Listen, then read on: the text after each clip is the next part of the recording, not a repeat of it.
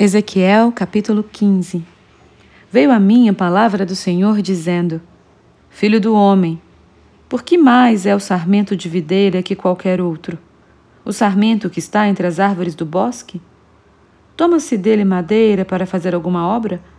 Ou toma-se dele alguma estaca para que se lhe pendure algum objeto? Eis que é lançado no fogo para ser consumido. Se ambas as suas extremidades consome o fogo, e o meio dele fica também queimado, serviria acaso para alguma obra? Ora, se, estando inteiro, não serviria para obra alguma, quanto menos sendo consumido pelo fogo ou sendo queimado, se faria dele qualquer obra?